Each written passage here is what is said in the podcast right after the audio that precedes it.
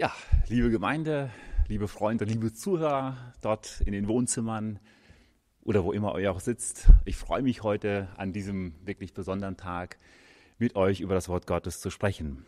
Heute nach vier Wochen der Isolation, wenn man so will. Ähm, unser letzter Gottesdienst hier vor Ort war am 15.03. Irgendwie unglaublich lange her. Und es fällt natürlich gerade an Ostern nicht besonders leicht hier ja, zu reden, wenn drei Personen mich zuhören. Ich weiß, ihr seid dort in euren Räumen ganz Ohr und ihr seid dabei und gleichzeitig ist es irgendwie auch sehr, sehr spannend, wenn vielleicht eine Katja in Tasmanien auch zuhört, äh, zu glauben, wir sind irgendwie weltweit on air. Also das ist ähm, tatsächlich auch eine spannende Erfahrung. Vielleicht habt ihr schon gesehen, der Gerd hatte blau an, ich habe blau an. Wir haben festgestellt, blau ist die neue Farbe der Hoffnung. Ja, gut, wir Männer sind halt auch schon mal ein bisschen farbenblind.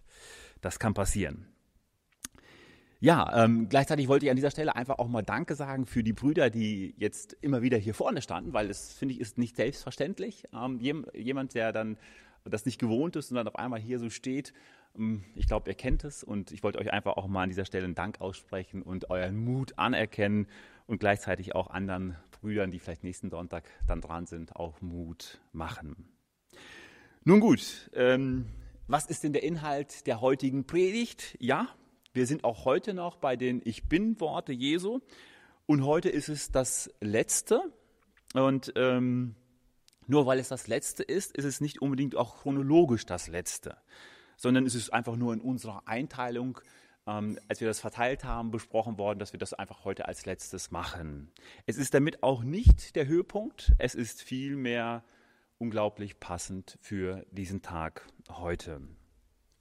Und bevor ich es euch verrate, ich habe dann äh, in der Bibel nachgeschaut, in dem Kontext geschaut, äh, mir sämtliche Ich bin-Worte im Johannesevangelium angeschaut und habe dann festgestellt, viele davon spricht Jesus vor einem großen Publikum. Zum, zum, zum Beispiel, ich bin das Brot des Lebens, ich bin das Licht der Welt, ich bin die Tür, und auch ich bin der gute Hirte. Bei all diesen Worten hatte Jesus ein großes Publikum vor sich. Und dann gibt es noch zwei, die haben wir mittlerweile hier auch schon gehabt. Das ist einmal, ich bin der Weg, die Wahrheit und das Leben und ich bin der wahre Weinstock, spricht Jesus vor seinen Jüngern und zwar intim, nur mit seinen Jüngern, um sie darauf vorzubereiten, ja, was passiert, wenn Jesus zum Vater heimgeht? Und das heutige Ich bin-Wort spricht Jesus zu einer Person und das noch zu einer Frau und ausgerechnet zu Martha. Möglicherweise sind die Jünger dabei, das geht nicht eindeutig aus der Schrift hervor, aber jedenfalls ist das Wort an Martha gerichtet. Ja, ja, ihr hört richtig, es ist nicht Maria, wo Jesus vielleicht eine besondere Bindung zu hatte, ähm, wir kennen es ja aus dem Evangelium. Nein, er spricht zu Martha. Und er spricht es vor der Auferweckung von Lazarus. Er hat dann so darüber nachgedacht, okay, die Ich Bin-Worte im Dialog mit einer Frau. Eigentlich kannst du es aus dem Register löschen, hat keine Bedeutung. Keine Bedeutung zumindest damals dort für die Menschen. Und diese sonderbare Anordnung machte mich erstmal etwas stutzig, da die Botschaft herausragend ist, ja unglaublich ist, eine unglaubliche Tragweite hat. Warum spricht ihr dann dieses Ich bin Wort nicht ausgerechnet zu einer großen Volksmenge? Und dann kommt noch hinzu, ich behaupte das jetzt einfach mal ganz dreist, dieses Ich bin Wort ist die wichtigste Aussage von allen. Und eine Tatsache ist, dass alle anderen Ich bin Worte keine Bedeutung, keine Aussagekraft haben, wenn dieses nicht zu 100 Prozent belastbar ist. Diese Aussage muss Bestand haben gegen alle Zweifeln, gegen alle Anfechtungen, gegen alle Anfeindungen. Und Paulus, Paulus verteidigt es. Und wenn jemand sagt, das interessiert mich jetzt, dann könnt ihr gerne vielleicht im Nachhinein 1. Korinther 15 aufschlagen. Paulus verteidigt dieses Ich bin-Wort. Doch um welches geht es denn eigentlich heute? Welches Wort ist denn heute noch offen? Ich weiß nicht, ob ihr eine Strichliste gemacht habt. Wir haben es gesagt, es sind sieben Stück. habt ihr abgestrichelt, wahrscheinlich wisst ihr es eh. Und na klar, welches Wort würde denn heute besser passen, als die Jesus sagt, ich bin die Auferstehung und das Leben. Und diesen Text möchte ich mit euch zusammen gerne lesen. Also wenn ihr die Bibel auf dem Schoß liegen habt oder auf dem Sofa daneben, dann schnappt sie euch gern und schlagt Johannes Evangelium Kapitel 11 auf. Es ist im Grunde könnte man das ganze Kapitel lesen. Ähm, ich würde nur einen Ausschnitt davon lesen und zwar Kapitel 11 ab Verse 17. Ich lese. Als nun Jesus kam, fand er ihn, also Lazarus, schon vier Tage in der Gruft liegen. Bethanien aber war nahe bei Jerusalem, etwa 15 Stadien weit. Und viele von den Juden waren zu Martha und Maria gekommen, um sie über ihren Bruder zu trösten. Martha nun, als sie hörte, dass Jesus komme, ging ihm entgegen.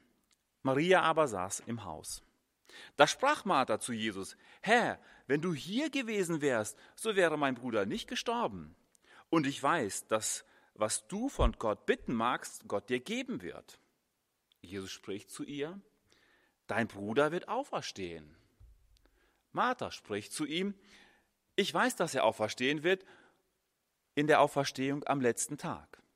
Jesus sprach zu ihr, ich bin die Auferstehung und das Leben. Wer an mich glaubt, wird leben, auch wenn er gestorben ist. Und jeder, der da lebt und an mich glaubt, wird nicht sterben in Ewigkeit. Glaubst du das? Sie spricht zu ihm, ja, Herr, ich glaube, dass du der Christus bist, der Sohn Gottes, der in die Welt kommen soll. Und als sie dies gesagt hatte, ging sie hin und rief heimlich ihre Schwester Maria. Bis dahin werde ich lesen oder habe ich gelesen. Ich möchte euch einmal in den Kontext ähm, dieser Stelle einfach mit hineinnehmen ähm, und einfach sagen, was war denn eigentlich vorher passiert? Nun, Jesus weiß um die Krankheit von Lazarus. Er wird durch Boten auch benachrichtigt. Zusätzlich, Jesus weiß es eh. Jesus weiß ja alles. Jesus weiß um die Situation schon vorher und er kennt sogar die Diagnose. Und Jesus trifft immer die richtige Diagnose. Da gibt es keine falsche. Und Jesus kennt auch bereits den Krankheitsverlauf im Voraus. Er weiß es einfach vorher. Und was lernen wir daraus? Jesus kennt exakt auch deine Situation. Er hat dich im Blick und kennt den Ausgang und den Nutzen für dich. Nun, Jesus verkündigt den Zweck und den Nutzen dieser Situation. Er sagt, es dient. Und wozu dient es? Es dient der Herrlichkeit Gottes und es dient dazu, dass der Sohn verherrlicht wird. Natürlich ist Gott in der Lage, jedes Hindernis, jede Krise vorbeugend wegzuräumen und uns in Warte zu packen. Gott ist immer Herr der Lage. Auch in Tagen von Corona ist Gott Herr der Lage. Er hat alles im Griff. Nichts überrumpelt ihn oder überfordert ihn. Auch wird sich die Situation genauso entwickeln, wie er es zulässt und kein Stück weiter. Wir dürfen uns eher fragen, wofür ist es gut? Bei Lazarus sehen wir, dass die ernste Erkrankung Jesus überhaupt nicht in Panik versetzt, sondern er tut seinen Dienst zwei Tage vor Ort einfach weiter obwohl Jesus auch auf Entfernung helfen könnte.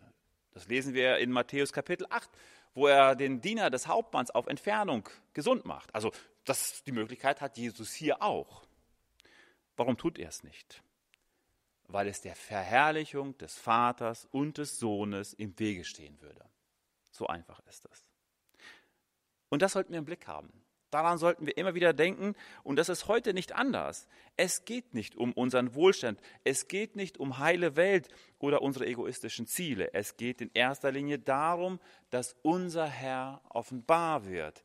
Das heißt, besondere Situationen, herausfordernde Situationen, ähm, in diesen Situationen lasst uns einfach fragen, wo können wir als Jünger Jesu unterstützen? Wo können wir dafür sorgen, dass die Herrlichkeit unseres Herrn und unserer Umgebung groß wird? Ich denke, es ist eine berechtigte Frage. Die Herrlichkeit Gottes wird heute auf dieser Erde offenbar. Wann? Naja, immer dann, wenn Menschen auf unseren Herrn aufmerksam werden. Wenn Menschen nach dem Sinn des Lebens fragen. Wenn Menschen Jesus als ihren Herrn, als ihren Retter kennenlernen und eine Verbindung, eine Beziehung mit ihm eingehen. Und in schwierigen Zeiten ist dies deutlich leichter oder eher der Fall. In schwierigen Zeiten ist der Boden einfach fruchtbarer für die Herrlichkeit Gottes. Und ich habe in diesen Tagen immer wieder die Frage gestellt und wir haben auch mal beim Spaziergang darüber diskutiert und haben festgestellt, schwierige Situationen in den Evangelien und in den Briefen sind eher der Normalzustand. Es ist der Normalzustand für Nachfolger Christi. Wohlstand und Ruhe, so wie wir das vielleicht in den letzten Jahrzehnten kennen, sind in der Bibel und auch in der Kirchengeschichte eher eine Ausnahme.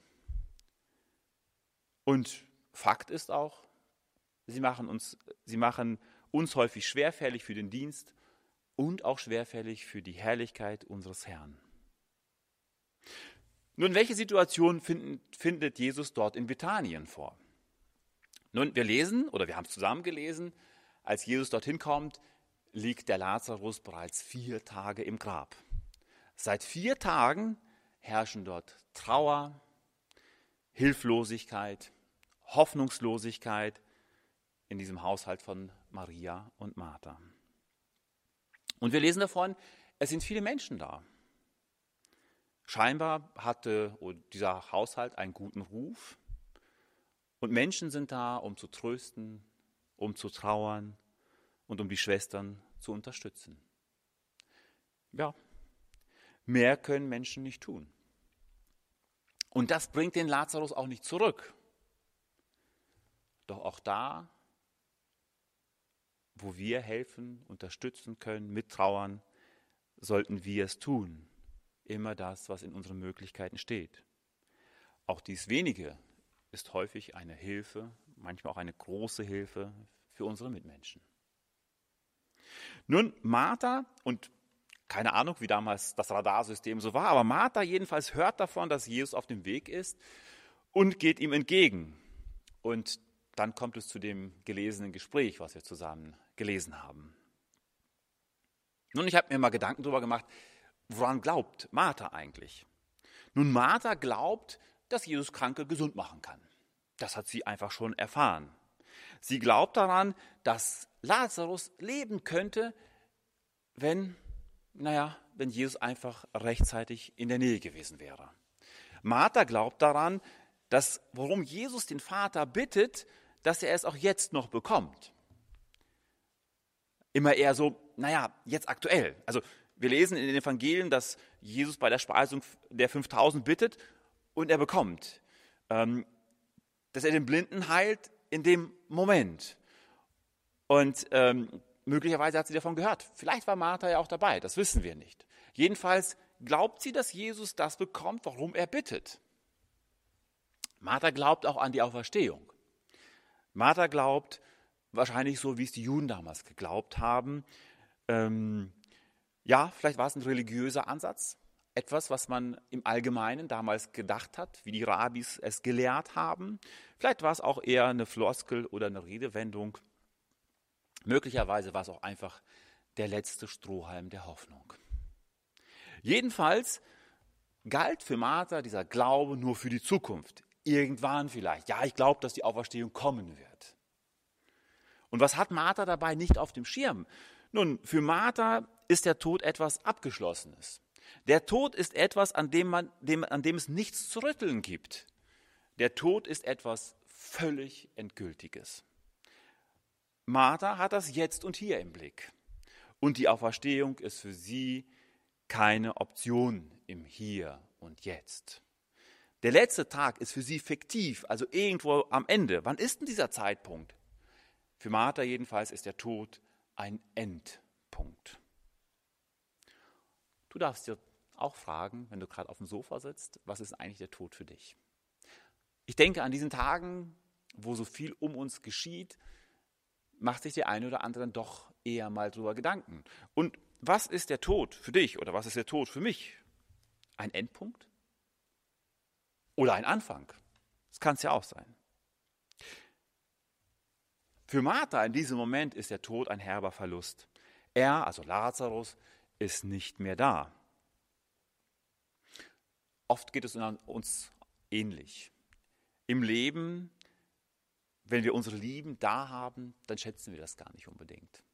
Ja, vielleicht kritisieren wir hier und da und nörgeln und korrigieren und, und, und. Und häufig merken wir erst dann, wenn jemand fehlt, wenn er nicht mehr da ist. Und so geht es Martha hier. Und für Martha hat die Auferstehung jetzt nichts mehr mit dem Leben zu tun. Also ähm, zu weit weg. Und ähm, ja, wie, wie kann man das erleben? Also für Martha ist es einfach auch nicht erlebbar. Und in diese, ja, vom Prinzip hoffnungslose Situation, in diese traurige Situation spricht Jesus hinein, ich bin die Auferstehung und das Leben. Nur zu Martha. Vielleicht waren die Jünger dabei, aber er sagt es zu Martha. Er sagt es nicht im versammelten Haus, sondern er spricht es draußen auf dem Weg mit Martha. Jesus zeigt auf, die Auferstehung ist nicht einfach eine geschichtliche Tatsache. Es ist nicht ein Zeitpunkt am Ende der Weltgeschichte. Jesus zeigt auf, dass er jetzt aktuell die Auferstehung ist. Hier und heute und nicht irgendwann. Auferstehung hat heute Relevanz und nicht am Ende der Tage. Nicht am Ende unserer Tage hat die Auferstehung Relevanz, sondern heute hat Auferstehung Relevanz. Jesus zeigt auf, die Auferstehung ist nicht ein Ereignis, sondern Jesus zeigt auf, die Auferstehung ist eine Person. Jesus sagt, ich bin die Auferstehung. Nun schauen wir uns doch einfach mal die Worte Auferstehung und Leben genauer an. Wilhelm hat es ja vor 14 Tagen schon gut erklärt, was das Wort, und da steht Zoe, was das bedeutet. Ähm, und es bedeutet einfach das Zeitlose, immer da währende Leben, nicht endende Leben, ganz einfach auch die ewige Seele, die immer lebt. Im Gegensatz dazu steht das Wort Kronos, also zumindest seit Platon wird das auch das Wort wirklich dafür in der griechischen Sprache genutzt, dass es etwas ist, was Zeit bedeutet, was zeitlich ist, ein Zeitalter ist und welches einfach nur ein zeitlich beschränktes Leben bedeutet. Das Leben welches die Gesellschaft heute als Leben versteht. Also auch heute verstehen ja die Gesellschaft das Leben, das beginnt bei deiner Geburt und dann, wenn du stirbst, äh, wenn du Glück hast, bist du alt geworden, dann ist es zu Ende und das ist das Leben. Aber die Bibel versteht es anders. Und deswegen, weil die Gesellschaft das natürlich so versteht, fokussiert sie sich auch auf das Jetzt immer aus dem Jetzt das meiste rauszuholen. Und wenn das Leben wirklich nur maximal 80 oder 90 Jahre dauert, dann wäre es auch sinnvoll, aus dem letztigen Leben möglichst viel rauszuholen. Aber die Bibel sagt, es ist so viel mehr.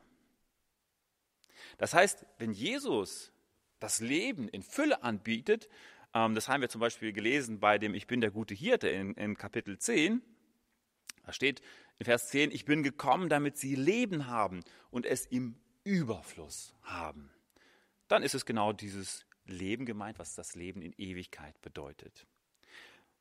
Und Jesus erklärt hier an Kapitel 11 auch gleichzeitig, wie Menschen in den Genuss dieses Lebens kommen. Jesus sagt, der Glaube allein ist es. Wir haben es gelesen. Ich bin die Auferstehung und das Leben. Wer an mich glaubt, wird leben, auch wenn er gestorben ist. Auch wenn dieses menschliche Leben ein Ende nimmt. Der Glaube ist es, der das ewige Leben bedeutet. Der Glaube, dass Christus der Messias ist, der von Gott Gesandte ist, ist der Weg, die Tür, die Wahrheit und das ewige Leben. Jesus ist alternativlos. Alle Ideen, Religionen, Weltanschauungen, die an Christus vorbei das ewige Leben haben wollen, gehen in die Irre, weil das Leben ewig ist, auch wenn es bedeutet, ohne Gott ewiglich zu sein. Und ähm, für die Buddhisten ist es ja so, also ihre Erlösung, das Nirvana zu erreichen, würde bedeuten, dass es ähm, ja das Ich-Bewusstsein einfach erlischt, nicht mehr da ist. Äh, man hat förmlich das Gefühl, das ist ein ersehntes Nicht-Existieren. Aber das ist ein Irrtum. Seid euch da sicher. Und auch alle Christen, die sagen, der Glaube allein reicht nicht, sondern es muss Evangelium plus sein, ähm, das zum ewigen Leben führt, gehen in die Irre. Und das war übrigens auch der größte Kampf von Paulus, immer wieder da, dagegen anzugehen. Und ich mag dich fragen, Hast du schon das Leben? Oder lebst du noch und fürchtest, fürchtest, dich, fürchtest den Tod? Setzt du alles auf das Leben jetzt und verdrängst den Gedanken an den Tod? Kann das sein? Oder wünschst du dir, dass mit dem Ableben alles vorbei ist? Es gibt auch Menschen, die wünschen es sich einfach nur. Und ich denke, gerade jetzt, wo die Endlichkeit so aufgezeigt wird, darfst du über das Leben nachdenken. Schauen, ob dieses Leben, dieses Leben hier und jetzt, dir Sicherheit bieten kann. Jesus sagt, dass die, die glauben, erst gar nicht sterben werden. Das heißt, Jesus sagt, der eigentliche Tod nicht das körperliche Sterben, äh, also dass der eigentliche Tod nicht das körperliche Sterben ist, wie wir es immer wieder erleben, sondern es ist vielmehr die Abwesenheit Gottes. Das ist der Tod. Wenn Jesus das Leben ist, dann ist die Abwesenheit Christi gleich der Tod, genauso wie die Abwesenheit von Licht Finsternis ist. Finsternis ist nicht existent, sondern die Abwesenheit von etwas ist die Finsternis. Die Abwesenheit von Licht. Und die Abwesenheit von Christus ist der ewige Tod. Daher ist die Frage durchaus berechtigt. Lebst du schon? Hast du das Leben? Das Leben in Ewigkeit? Nun, wir haben geklärt, was meint denn Jesus hier damit, wenn er das Leben meint? Also es hat etwas was über die Grenzen dessen, was wir verstehen, darüber hinweggeht. Kommen wir nun noch mal auf das Wort der Auferstehung. Und wir haben schon auf, äh, wir haben schon festgehalten, Jesus sagt, die Auferstehung ist eine Person. Das heißt auch, ewiges Leben kann nur der geben, der die Auferstehung ist, der wortwörtlich Auferstehung beherrscht. Er ist nicht, aufer, nicht eine Auferstehung, sondern er ist die Auferstehung. Es gibt nur diese eine. Das Thema der Auferstehung wurde zur Zeit Jesu gerade durch die Sadduzäer und Pharisäer sehr kontrovers geführt. Es gab viele Skeptiker, viele, die es angezweifelt haben und Jesus wurde auch immer wieder damit konfrontiert, zum Beispiel Matthäus 22 ganz gut nachzulesen, aber auch in den anderen Evangelien. Jesus sagt zu Martha, die Auferstehung steht vor dir. Die Antwort von Martha ist, ich glaube, dass du der Christus bist, Gottes Sohn. Damit zeigt Martha, dass sie nur den Bezug in dem Jetzt und Hier hat, nur einen Bezug zu dem, was sie gerade sieht, herstellen kann. Auch wenn die Erkenntnis ja gewaltig ist, groß, wenn da jemand steht und sagt, du bist der Sohn Gottes, das ist groß. Weil es gab ja auch Menschen, die Jesus begleitet haben. Ich denke da an Judas, der ihn verraten hat. Der war die ganze Zeit in Gemeinschaft mit Jesus, aber er hat nicht verstanden, dass es der Sohn Gottes ist, mit dem er Begegnung hat. Und Martha hat das schon erkannt, aber auf die Aussage Jesu, ich bin die Auferstehung, sagt sie, ich kenne, ich weiß, du bist der Christus. Und die Erkenntnis, dass Christus auch die Auferstehung ist, die hatte für sie gerade keine Bedeutung, das konnte sie nicht greifen. Äh, für sie war die eher was, was in der Zukunft passiert. Es hatte einfach keine Erfahrungswerte. Es gab nichts empirisches, belegbares. Und ich denke, auch hier stecken viele von uns, unsere Gesellschaft, vielleicht auch du steckst in diesem Dilemma. Das ist ein Dilemma unserer Zeit. Eine, eine Zeit, die nach ähm, wissenschaftlichen Ergebnissen sucht, die Beweise braucht, die Fehler, ähm, die Fehler ablehnt und auch alles festhaben muss. Auch wenn sie, es ist die gleiche Gesellschaft, die auch an Beweisen festhält, die schon längst revidiert sind. Ich denke da immer gerne immer wieder an das Hubble-Teleskop, das Teleskop, was längst bewiesen hat, hat, dass der Urknall nicht existiert, wird aber in den Schulen immer noch gelehrt, weil man will irgendwie daran festhalten, obwohl man weiß, dass es nicht so ist. Aber unsere Gesellschaft sucht nach handfesten Beweisen. Und hier ist Glauben gefragt. Und in diesen Unglauben von Martha kommt es zu der Machtdemonstration unseres Herrn. Ich möchte nochmal festhalten, gerade dann, wenn es um die Machtdemonstration Jesu geht, da passiert etwas und ähm, das ist sehr bedeutsam, wie ich finde. Äh, wenn wir drauf schauen, dann zeigt Jesus Emotionen.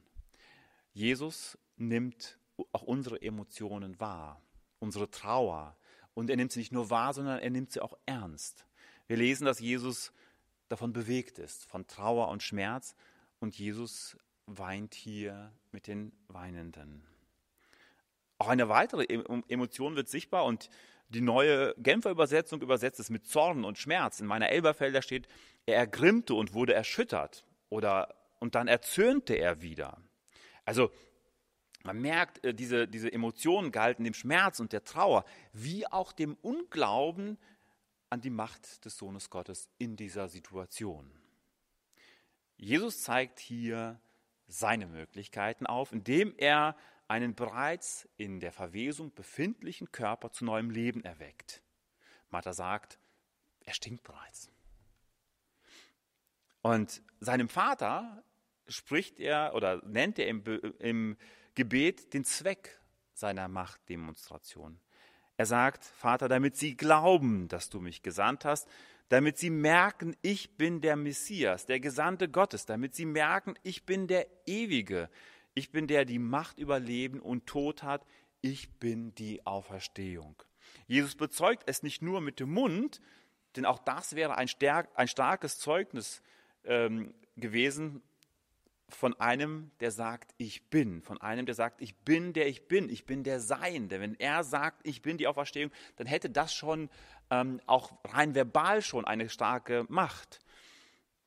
Ähm, Jesus ist der Seiende äh, über alle Begrenzungen hinweg, über den Tod. Er sagt, ich bin der Schöpfer, der Erhaltende und ohne mich hat nichts Bestand. Nein, Jesus wird hier auch tätig. Er ruft mit lauter Stimme und sagt, Lazarus, komm raus. Und wir lesen, der Verstorbene kommt heraus. Und es wird Auferstehung. Live. Echt. Ich glaube dabei zu sein, das wäre etwas Großes. Jetzt werden die Worte zur Tat. Unglaublich. Unglaublich großartig. Unbeschreiblich für die Menschen ein Wunder. Und wir lesen auch, wir lesen an der Stelle auch von den Folgen dieser Machtdemonstration. Von Marthas und Marias Reaktion lesen wir interessanterweise nichts. Scheint dem Schreiber entgangen zu sein. Oder so von allen anderen Dingen überwältigt zu sein, dass er davon nichts sagt. Und ich gehe mal davon aus, dass er da doch was von bemerkt hat, aber wird nichts von geschrieben. Wir, wir lesen vielmehr davon, dass viele glaubten. Das ist das Entscheidende. Jesus zeigt seine Macht und viele glauben. Das ist das, was Johannes dort als Schreiber wahrgenommen hat. Weil das war es, was der Verherrlichung des Vaters und des Sohnes diente. Das war die Hauptsache in diesem Kontext. Darum ging es. Und wir lesen aber auch, einige gingen petzen. Einige gingen zum Schriftgelehrten und Pharisäern, zu den religiösen Führern. Und was passiert? Die religiösen Führer entscheiden sich dafür, Jesus zu ergreifen und zu töten. Krass. Nun, auch du stehst vor einer, einer Entscheidung. Ähm, wer ist dieser Jesus für dich? Wer ist dieser Jesus, der sagt, ich bin die Auferstehung und das Leben? Entweder du erkennst ihn an oder lehnst ihn ab. Dazwischen gibt es nicht viel. Nun, heute, heute feiern wir Ostern. Nein, viel besser. Heute feiern wir die Auferstehung Jesu. Wir rufen laut hinaus, und ihr habt es heute Morgen getan, Christus ist auferstanden, er lebt. Wir feiern seine Macht und das Leben. Wir feiern den Sieg über den Tod und damit feiern wir, dass Jesus die Auferstehung und das Leben ist. Im Übrigen habe ich dann im Johannesevangelium weitergelesen und habe festgestellt, dass nach der Kreuzigung die Auferstehung recht unspektakulär beschrieben ist im Johannesevangelium. Also diese Inszenierung der Auferweckung von Lazarus bekommt eine viel größere und bedeutendere Bühne als die Auferstehung unseres Herrn im Johannesevangelium. Die Auferstehung Christi ist eher eine Feststellung über den Befund eines Grabes. Das Grab ist leer. Das ist der Befund. Und diese Tatsache dass das Grab leer ist, erzeugt nicht Freude, sondern vielmehr Verwirrung. Ist er möglicherweise gestohlen? Und Trauer. Bis Jesus sich der Maria aus Magdala offenbart und auch anschließend den Jüngern. Und natürlich entsteht hier Freude im Johannesevangelium Kapitel 20 und Glaube. Ja, sogar Thomas bekommt die Chance, Christus zu erleben und zu glauben. Also Thomas bekommt ja noch eine extra Hilfestellung, damit er glauben kann. Die Frage ist, welche Hilfestellung benötigst du? Dir gilt diese Frage persönlich heute. Wer ist Jesus für dich? Nun, ich möchte noch mal etwas hinzufügen, was äh, den gelesenen Text ähm, ja übersteigt oder beziehungsweise noch ergänzend dazu ist. In ähm, Johannes Evangelium Kapitel 5 ähm, steht folgendes ab Vers 28. Jesus sagt, wundert euch darüber nicht, dass es, denn es kommt die Stunde, in der alle, die in den Gräbern sind, seine Stimme hören und hervorkommen werden, die das Gute getan haben zur Auferstehung des Lebens, die aber das Böse verübt haben zur Auferstehung des Gerichts. Das sagt der, der gesagt hat, ich bin die Auferstehung und das Leben. Der hat es nicht nur gesagt, sondern vor 2020 Jahren bewiesen. Und der Beweis, dass Christus gestorben und auferstanden ist, ist historisch belegt.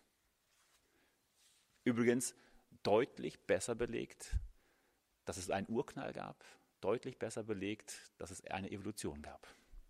Für alle, die da skeptisch sind. Und du hast die Wahl heute. Jesus stellt dich persönlich vor die Wahl und das ist wirklich fair. Also, er lässt es dir frei. Er lässt es dir offen. Er zeigt natürlich auf, dass die Entscheidung für das Leben, dein Leben, Auswirkung haben. Damit bist du einfach informiert und hast eine freie Wahl, denn auferstehen werden alle Menschen, hat der Text gesagt. Und du hast die Möglichkeit, zum Leben aufzuerstehen. Diese Entscheidung braucht nicht nur ein bloßes Lippenbekenntnis, ähm, wir haben in den letzten Sonntagen äh, in der Predigtfolge immer wieder gehört in dieser Reihe, Jesus sagt, ich bin das Brot des Lebens. Das heißt, alle, die Hunger haben, werden hier bei Christus satt. Jesus sagt, ich bin das Licht. Hier bekommst du klare Sicht für dein Leben und wandelst nicht mehr in der Finsternis. Jesus sagt, ich bin die Tür. Da geht's durch zur Nachfolge zum Leben. Es gibt nur diese eine Tür, auch wenn die Weltgeschichte nach vielen verschiedenen anderen Türen sucht. Und Jesus sagt, ich bin der gute Hirte. Und er sagt auch, und die Schafe folgen meiner Stimme. Und daran kannst du es erkennen. Wenn du eigene Wege gehst und die Stimme des Hirten nicht hörst, bist du nicht sein Nachfolger. Auch vielleicht, wenn du es nur mit, der, mit den Lippen bekannt hast. Aber wenn du Nachfolger bist, hörst du seine Stimme. Und seine Fürsorge ist so wertvoll. Es ist so schön, beim Herrn zu sein. Und heute sagt Jesus zu dir, ich bin die Auferstehung und das Leben.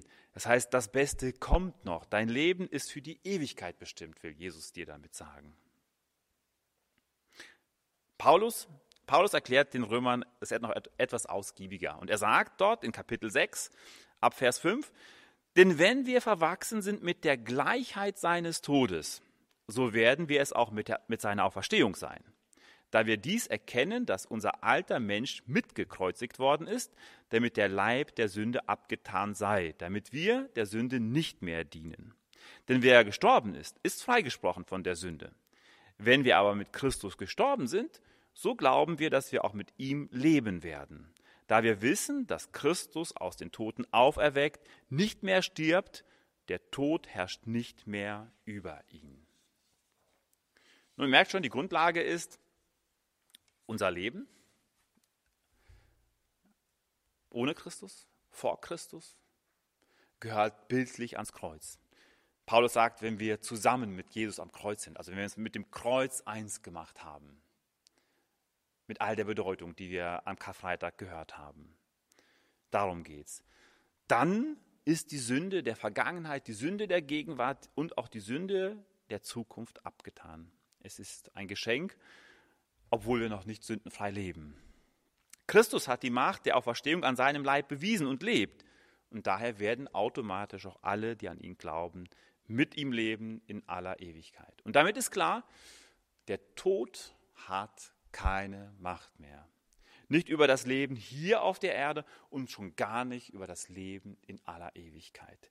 Der Tod ist ein für allemal besiegt. Der Satan ist besiegt, auch wenn er vielleicht uns das Leben hier auf der Erde noch schwer macht und viele Menschen mit sich reicht, Er ist ein Besiegter.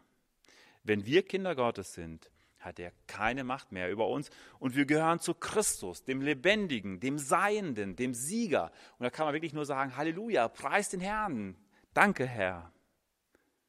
Und heute an diesem Tag feiern wir die Auferstehung, wir feiern den Sieg und das Leben. Dieses Leben führt uns am Tod vorbei. Der Tod hat keine Macht mehr über uns, sondern wir sind ewig Lebende. Und die Frage ist, möchtest du dabei kommen? Und wenn ich sage, möchtest du dabei kommen, meine ich gar nicht die Gemeinde Bad Triburg, gern auch hier. Aber möchtest du dabei kommen, zu dieser Familie der Lebenden zu gehören? Zu den Menschen zu gehören, die nicht sterben werden, auch wenn der Leib vergeht, aber wir in Ewigkeit leben werden. Was brauchst du? Und dadurch, dass wir heute nicht sagen, komm, du sprich mit den Brüdern, sprich mit uns, ähm, ist es ganz einfach. Du hast sämtliche Kanäle in deiner Hand. Du kannst uns eine WhatsApp schreiben, du kannst uns in den Chat schreiben, du kannst uns anrufen, du kannst ähm, einen Spaziergang mit uns machen, du kannst es öffentlich machen, du kannst es diskret persönlich machen. Es liegt ja alles offen. Jesus verurteilt keinen. Ich denke da auch gerne an Nikodemus, der bei der Dunkelheit kam. Bitte, all diese Ängste und all das, was, was dich gerade bewegt, das ist echt und das ist, äh, das ist real und das ist in Ordnung. Das ist völlig in Ordnung. Du darfst dich für Jesus entscheiden. Und dann hast auch du ein schönes Fest.